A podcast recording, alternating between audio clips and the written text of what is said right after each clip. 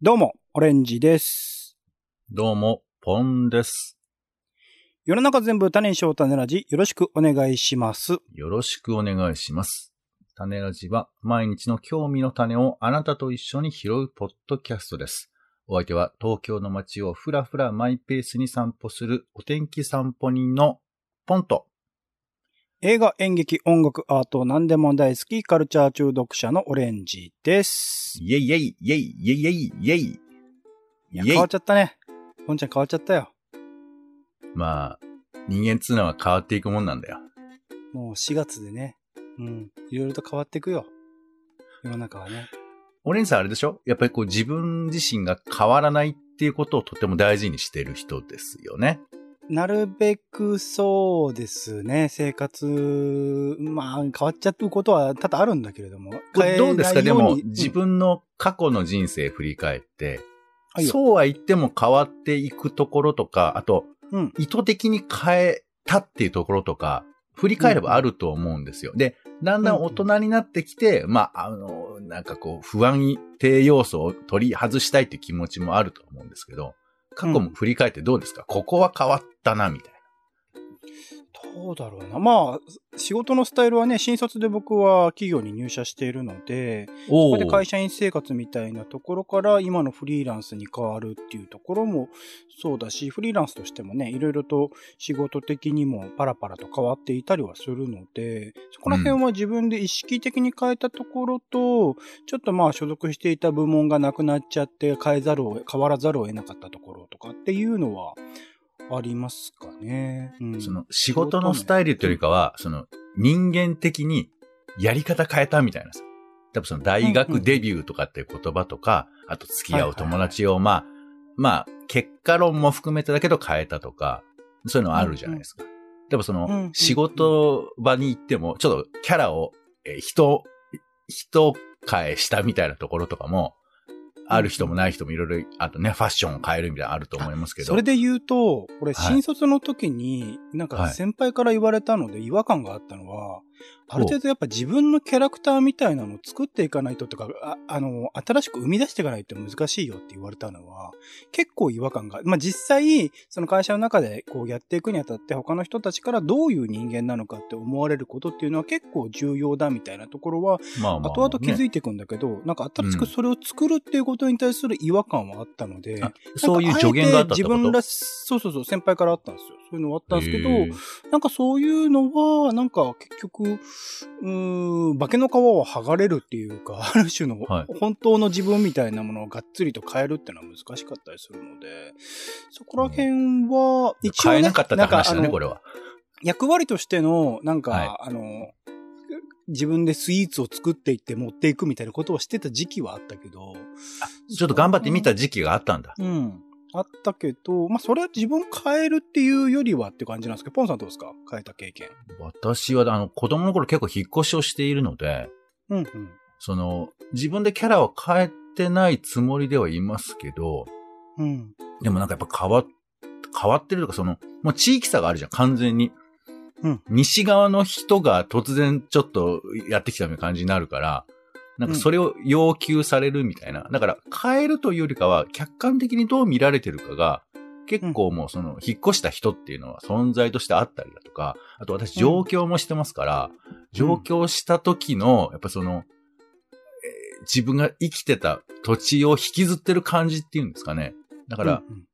メタ的になっちゃうんだよね。自分って、のルーツってここにはないっていう感覚がすごくあるから、だからそれを補うために、なんかこう、キャラではなくてこう活動だから僕は東京を知ろうとかすごい意識してたよね。例えば。そう。だからそれはちょっとバランス悪いっちゃ悪いわけ。多分東京に普通に住んでた人は、あの、何の気なしに行きたいところにただ行ってただけだろうけど、僕はちょっと学習しようと思ってやってた嫌いもあるし、うんあと、まあ、これ言うとちょっと微妙なんですけど、あの、私、うなぎ好きでおなじみ。はいおなじみって、あの、あなたにおなじみだと思うんですけど、まあ、これも僕、あの、意図的に好きだってことを言うようにして、したんです。いつの頃からか。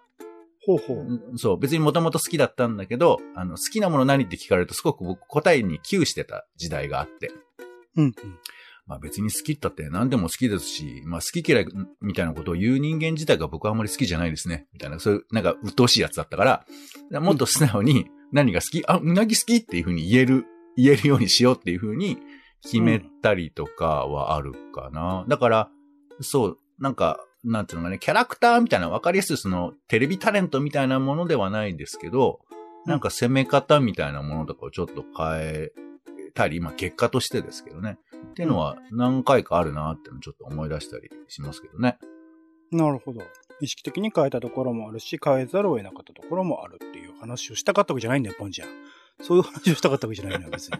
いやいや、か、俺がイエイエって言っただけで、お前変わっちまったなって言われたから、お前もあるだろうっていうことだったんですけど、はい、じゃあどうぞお変わっ話をくだたといえばさい。ですよ。変わったといえば、はいはい。僕たちの間では、もう大好きな番組は変わってしまったじゃないですか。その話だよ。そうなんだよな本当に。いやー、辛いよ、本当に。なんでああいうリニューアルをするのかなっていうふうに思いますよね。ねえ、わざわざ、そんなね、時間も変えたりとかしてさ、そんなプラスアルファする必要があったのかって話じゃないの？そうそう。やっぱホラン千秋はさ、ああいう、あ、ごめん、違うね。えっと、今あのホ、ラン千え秋。それに相当する何かを考えたんですけど、うん俺も待ったの今。ちょっと待ったのよ。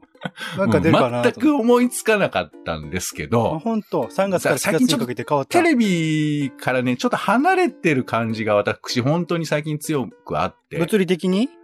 ?5 メーターを物理的に7メーターに変えるとかそういう話？そうなのよ。もう壁を貫通するぐらい離れて今見てるんですけど、距離感に慣れてるからね。あんま近くで見ちゃうとね、怒られるよね、親からね。もうあんまり親から叱られる経験ないですけど、近くで見ちゃダメよ。叱られてるの、うんうん言われるから。はいなうんお姉さん、じゃあ、あの、何が変わったのか教えてくださいよ。あれですよ。モーニングフラッグですよ。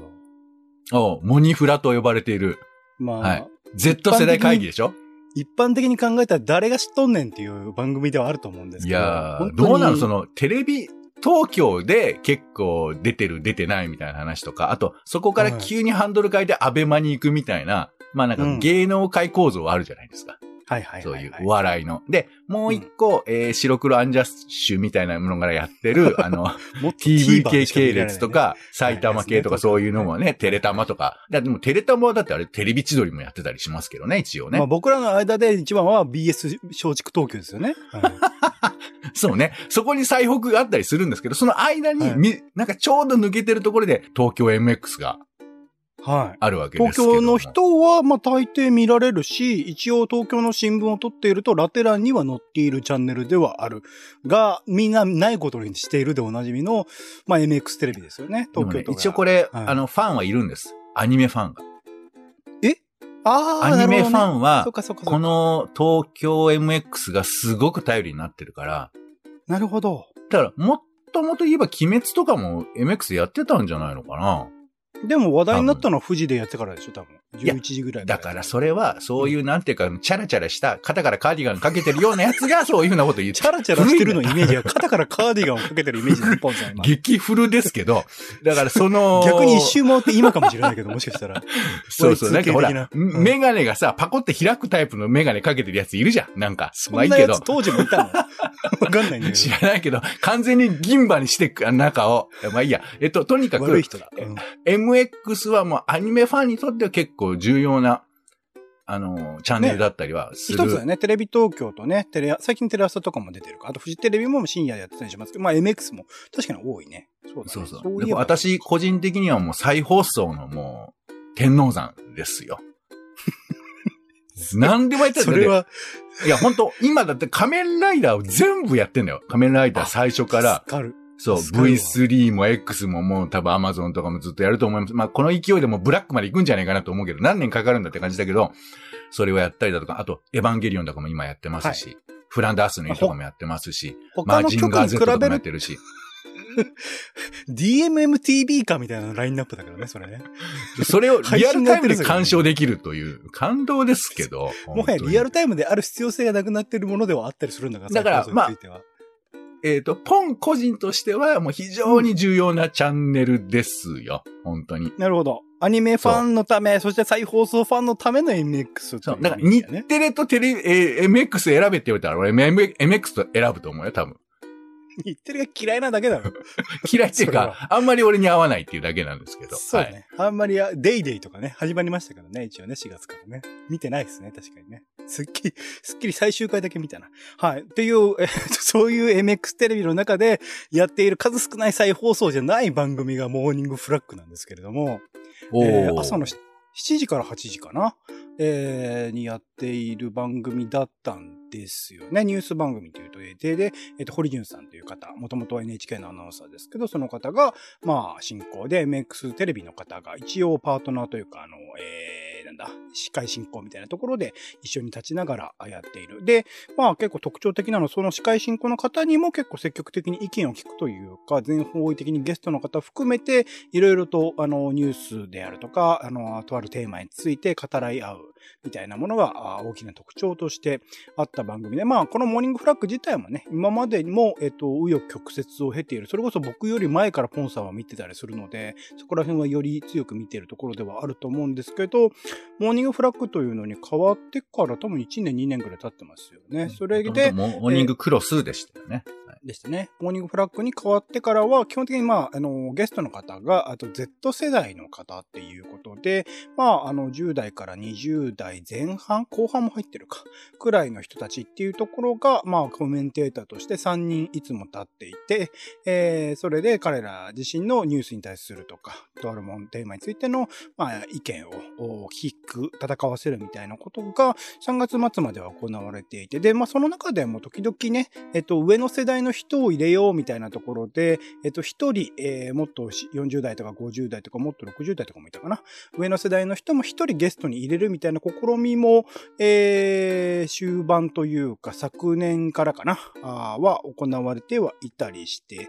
まあ、それはそれでね、あの、いろいろと、どんどんどんどん意見が、あのー様々な世代によってとか、その人の置かれた立場によって意見が変わってくるところはあるので、多面的な視点で、えー見られるようになってよかったなーっていうところがあったんですけど、この4月からモーニングフラッグがまあ30分増えたんですよね。7時から8時半という時間になって1時間半になって、えーいつもの流れプラス、えっと、激論サミットというテーマについて指揮者の方を呼んだりとか呼ばなかったりとか、まあ複数の人たちで、まあ意見を戦わせる時間、より強く、うこう、意見を交わすような時間っていうことを30分プラスラファーで取ったりするっていう変更がありました。で、その、で激論サミットだけを切り離して、まあ再放送でなんか夜の時間とかにも流したりする。まあ、アベマとかの流れに近いのかなとは思いますけれども、そういう時間が設けられたという変化で、プラスで、で、ここ、これが、あのーなんか聞きたいところ、ポンさんにも意見聞きたいところだったんですけど、はい。えー、Z 世代の人が、えっと、1人になったんですよね。えー、もともとは3人だった、3人全員 Z 世代だったのが、うんえー昨年から2人になったりとかして、で、こう、えー4月から1人になって、プラスうん上の世代、Z 世代じゃない人たちを残り2枠、ゲスト2人に、えー入れるようになっていって、プラス、結構その2人の組み合わせ、あの上の世代の2人の組み合わせっていうのが興味深くって、うんえっと、先週の月曜日初日が、えー小島恵子さんと野口健さん。えーまあ、元アナウンサーの方と、アルピニストの方ですね。で、二日目が神保拓也さんと辛坊二郎さん。えー、3日目が吉川バンビスさんとレイナさん。はい。えー、あ4日目が、3日目が。4日目が呂布カルマさんと茂木健一郎さん。っおていう、くくり。俺、まあ、金曜見れてないんですけど、はいはい。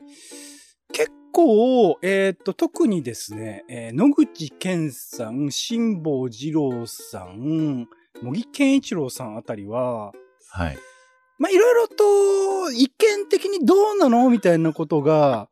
多い人だと、僕いや僕声がどちらかというとリベラル寄りの人間だっていうところが全体になってくるのかもしれないんですけれども、は、ちょっと、あのー発されている意見の中で、ん？って思うことが多い人たちが、あ、これはわかんないですよ。この番組側でどこまでそれを計算してんだかわかんないですけど、結構、そういう人たちを今まで入れてなかったのを、意図的にちょっと入れ込んできたんじゃないかっていうところを、僕はモーニングフラッグのこの4月からの変化について思っったんですね。これは僕の意見、僕だけの意見かもしれないですけど。まあまあ、キャスティングとしてはそうだと思いますよそうなんです、そうです。はい今までの流れ的には、まあもちろんあの若い世代でもいろんな意見があって、そこら辺がはっきりと僕には分かってないところがあったんで、もしかしたらいろんな多面的な意見っていうものを戦わせるっていう意図がもともとモーニングフラッグにはあったのかもしれないんだが、はより分かりやすく変わってきたな、みたいなところがあったりとかして、うんそこら辺について、まずポンスさんは、ど、あの、この変化、まあ見てないかもしれないけど、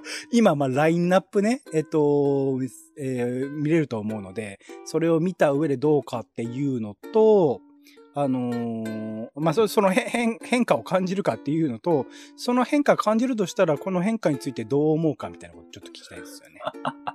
すごいなすごい。ざっくりと、ざっくりとなんか言えみたいな感じになってますね。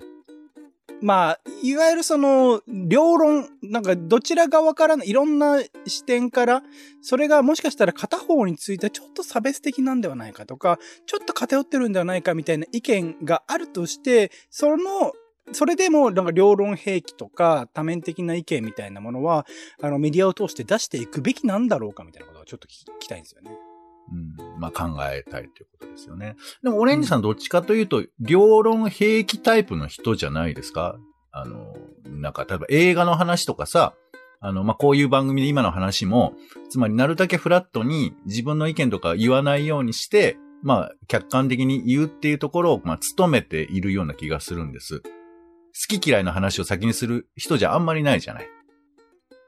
えっと、その両、どちらも踏まえた上で自分の意見を出そうとはしてるって感じですかね。まあ、まあでも結構そこに 行くまでが時間がかかっちゃうんだと思いますけど、あの、うんうん。まあ、じゃあモーニングフラッグの件で言うと、まあ僕は、うん。あの、もともとその、Z 世代で押し出されてた時も、おちょっと苦手だったわけ。でそれは、うんうんうん。あの、よ両論兵器の、両論のその軸がどこにあるかだけど、まあ、うん俺の、これ感覚よ。やっぱその、ちょっと立派な人が出てるな感が俺にはすごくあったわけ。なるほど、なるほど、なるほど。そうそう。だからこれは、その、いわゆる世代をぐっと下げるっていうことのすごい価値は分かりながらも、なんか結局私とは距離がある人たちだなっていう感覚が僕の中には拭えなかったので、うんなんかちょっとそういう違和感っていうのは、Z 世代とくくりはしてるけれど、まあこれっていわゆるあっち側の人たちですよねって感覚はあったんですよ。そう。で、それでまあ、リニューアルとかちょっと、ちょっと経過とかも少し見てて、まあ確かに、えーまあ僕、モーニフラは結構やっぱライトな感じでずっと見てたんですよね。しばらくは。うんうん。なんかこう、うんうんうん深く話すというよりかは、まあ一般的に正しそうな意見とか、若そうな意見を薄く聞くみたいなぐらいにしか思えてなかったんですけど、うん。まあでもそれはそれで大事なことだったりするし、むしろ、あの、コメンテーターのトークよりも、なんか何を特集するかとか、なんか地場産業の特集だとか、なんか実際取材行ってとか、そういうのが結構面白かったんですけど、うんまあリニューアル後のキャスティングですよね。いや、これは香ばしいよね、シンプルに。そして、ねやっぱそのうん、両論兵器と言われるものの難しさをすごく感じた。うんうん。まあ、オレンジさんが言ってるのはちょっと内容の話ではないから、まあ、中身に行くと結構いろいろバラバラだと思うんですけど、うん。いわゆる今時、右の人、左の人って区分けするには、やっぱり世の中複雑すぎるから、うんうんうん。だからそれっぽい人呼んできたときに、あの、うんつまりキャラとしての左とか右とか、なんか過激なことを言う人ってのはいるけど、なんかそういうこと以上のもうちょっと深い右の人とかさ、あと例えばその、うんうん多分言ってんのは、打ち出しが強い人っていうだけのことだと思うんですよ、おそらく。悪が強いとか、引きが悪いみたいな人とか。そういう人のことをひっくるめて、なんかこう、乱暴な人っていうことだと思うんですけど、うん。だから、それ以外で意見がもうちょっと多様な人みたいなのがキャスティングできるといいんですけど、結局そこら辺しか今いないのかなっていう気はまあするので、あのーキャスティングそのものが難しいんだなってのは思うけど、まあでも内容によるんだと思うし、うん、とは思いますけど、あとその Z 世代との絡み方だよね。なんか、あの、うん大空さんと、なんか、あの、絡んでたんですよ。ラジオパーソナリティの人が。なんかね、うん結構、いい味わいを出してましたよ。なんか、ずれてる感じっていうか。そこが、でもそこは見どころだと思うんだよね、俺は。ラジオパーソナリティって小島恵子さんのことを今、ラジオパーソナリティの人と当時パーソナリティっておっしゃってましたけど、はいはいキラキラだねそうだから、その、ちょっと、なんか、繋がらない感じが、表に出るのは僕はすごく実はいいことだと思っているので、うんうんうんそれはさ、他のデイデイでは絶対ないじゃん、そんなこと。もう安定ですよ。もうみんなな仲良しですから、仲間ですから、あれは。そう。だからそういう風なことがない感じっていうのをどう作るかっていうのは、工夫だと思うんで、まあ、うんキャスティングは一つの手段だと思うんですけど、何らかしらの違和感とかを作っているという意味では、まあ朝の情報番組でそこまで求められるのか非常に難しいけど、うんまあでもちょっとそういうニュアンスはあるかなと思いつつ、あの、うん本当はもう一歩新しい新規軸っていうか、だって要はさ、あの、朝生でどういう風なヒール役入れるかみたいな、なんかそんな話はちょっともう古臭い感じもするじゃない？そうっすよね。そうっすよね。そう。だけど、じゃあその、もうひ次の人って誰だって言われると結構さ、難しいんじゃないのかっていうのは、まあ、思うけど、まあ、うん、これはその、外側から見た意見ね。あの、議論の中身は本当にいろいろだとは思うんですけど、結構、そうそう、そういう意味で言うと、議論の中身は、結構そんな対立しなかったですよね。なんかあんままとってる印象なくって、うんうん。うまくこう、方向性的に、まあもちろんあの、決定的なところで違いはあったりはしたんだけど、なんかそこら辺は、僕はだから両方意見を戦わせた上で、あの、む向こうのね、プランとしては。上で、なんか、それでもなんか前向きに、まあ、堀潤さん繰り返しその実行可能な、あの、うんプランみたいなもの、現実にここで語り合って終わりだともったいないので、その先で、なんか実際に行動に移せればいいとか、実際に変化を与えられればいいみたいなことを繰り返しおっしゃってた気がしますけど、なんかそこら辺の流れで言うと、前半部分のその意見を戦わせるみたいなものが、意外と今のところは朝の時間ということもあってか、うまく機能してないんじゃないかな、みたいなところちょっと思ったんですけどね。すごいね。相変わらず、プロデューサー目線で番組ご覧になってらっしゃいますね。どうなのかな？いや、だってこのキャスティングがだってあからさまになんか話題が今まであんまりなかったから、なんか突っ込んでみようみたいな感じがしてしまうじゃないですか。その、なんて言うんだろ。いうあの、パブリックイメージからして。なんか、本質を見ていくと、それこそ茂木さんだってまっとうなことをおっしゃってることは多々あるし、あの、辛坊二郎さんだってそうですよ。って思うと、おうんと、野口健さんはわかんないんだけど、ごめんなさい。わかんないんだけど、うん。あの、っていう意味で言うと、なんか、うーん、をあの、パブリックイメージとしてのその意見が戦わせられるみたいな可能性みたいなものがうまく機能してないのかなって思いと、実はでも堀潤さんって、あの、茂木さんとかと普通に仲良かったりされる方だったりするイメージがあるんで、かそこら辺 あのそれは別にいいじゃないですか、プライベもう一ートは。方において、パブリックイメージみたいなものが、実は違うんだよってことを示そうともしてるのかなとか、とはちょっと思ったりはしたんですけど。うん、どうだろうね。まあ、あの、たださ、あの、悪評は無名に勝るみたいなところで、やっぱなんかその、微妙なことをやっても、やっぱ話題にならないとか、あと理解しづらいみたいな、あとまあ、物事を変えにくいみたいなのがあるわけじゃないですか。はいはい。これでもこれめちゃくちゃ諸刃の剣だから、まあそれをどう捉えるかは本当に人それぞれで、あの、うん私からちょっと聞きたいのは、あの、最近ツイッターで、はいはい。あの、鍵垢を公開する仕組みになってるみたいな噂を聞き、聞きつけまして。どういうこと？鍵アカウントの、えーまあ、投稿、普通は見られないような設定ってことなんだけど、それを、なんか、えーあなたにおすすめみたいなところで出しちゃってるみたいな噂が流れてて。まあ噂っていうかそういう話があるわけですよ、実際。えー、え、鍵がついてるアカウントだって目目に見えてわかんのに、その人フォローしてないにかもか関わらず流れてきてしまってると。そう、それがなんかツイッターで、えー鍵垢貫通っていうなんかワードでトレンド入りしてるらしいんだって。意外とツイッター楽しんでるじゃないですか、ポンさん。はいや、これはもう完全にその、そういうのを見てね、バズフィードの今記事を見て、い。はい。で、で、どうやらそういうふうなことを、だからちゃんとえ鍵垢したいんだったらお金払いよう的な流れになるんじゃないかみたいな。あの、はわかんないよ。まだちょっとそれ、全員そうなってるわけじゃないから、この辺がややこしいんですけど。いや、だから す、ごいことをされはる。普通考えたらこんなのさ、怒られるじゃん。話としては。ちょっと待てよ、つって。そうっすね。だけど、逆なの、やっぱ。イーロンは逆のことを考えてて、あのは、刺激的なほど、そういう風な話は、あの、注目されるし、話題になる。で、えツイッター Twitter のビジネスモデルを転換するためにやってるんだって、まあ、あの、俺はど、どっちでもいいけど、ってことなんじゃないかなと思って、で、これはほら、はあの、ツイッターの API とかが、なんか、えーうんワイヤードの記事とかによると、なんかもう、えー月額500万以上になるんだって。もともと無料ですよ。。これあが、ー転換するみたいな記事があって、いや、は普通はもうちょっと軟着陸っていうかさ、月額ちょっとね、えー、4、5万からとかビジネスタイムで、えー、何十万とかっていうところから始めるならわかるけど、いきなり500万とかだから、びっくりするじゃん。だけど、そうやって、もう、いや、変えていくんですっていう意思を示しながら過激なことをやって、みんなが考え方変える。で、それも世界が変わっていく理由になるかもしれないってことなんだけど、うんどっちがいいかって話です。ちょっとずつ、よく、ちょっとずつよくするけど、目立たないからそのまま番組が打ち切られるとか、ツイッターがなくなるみたいなことと、ぐいっと変えて、まあ、いや、なくなるかもしんないよ。なくなるかもしんないけど、あの、そういう大胆なことをやって、ち字幕を集めて、例えば500万ってなったら多分ビジネスモデル変えざるを得ないし、今や、回してるところは。だからそういうことを、よ、いきなり、いきなり要求する上から立って、はい、変えてください、みたいな。これ、どっちが世の中変えていくかっていうふうな。これ、それで言うと、はいモニフラは、軟着陸するイーロンですね。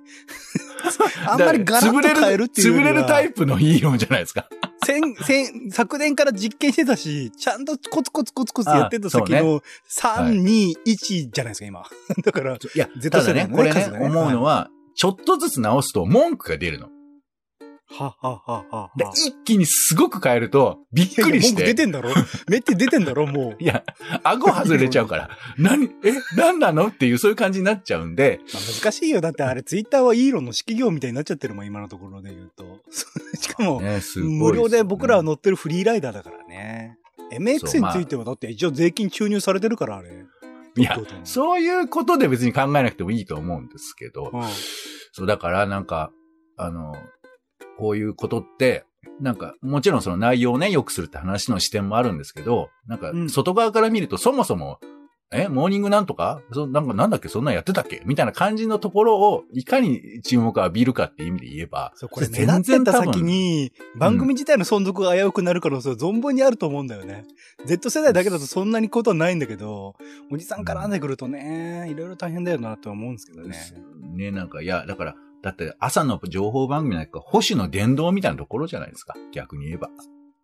まあ、サンデーモーニングみたいな例もあったりしますから、いろいろだあまあ、その、と思うけど、まあ、議論の内容っていうか、番組の作り方が保守的にならざるを得ないじゃない、確かにね、型があるからね。芸能ニュースは大体広告だからね。うん。ねえ、まあまあ、えー、そうですか。じゃあちょっとね、お姉さんの思い通りに番組がなることを私期待しておりますよ。いや、だから今、ポンさんの話を経て、意外といい、はいい、い方向なんじゃないかって今ちょっと思っああ、そうなの？面白いね。はい。聞いはい話してみるもんです。うん。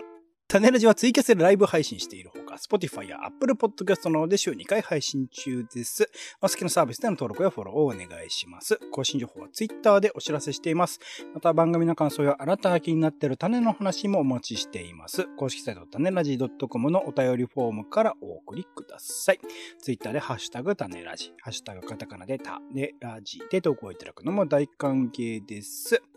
ということで、お時間です。お相手はカルチャー中毒者のオレンジと、お天気散歩人のポンでした。種ラジ、また。また。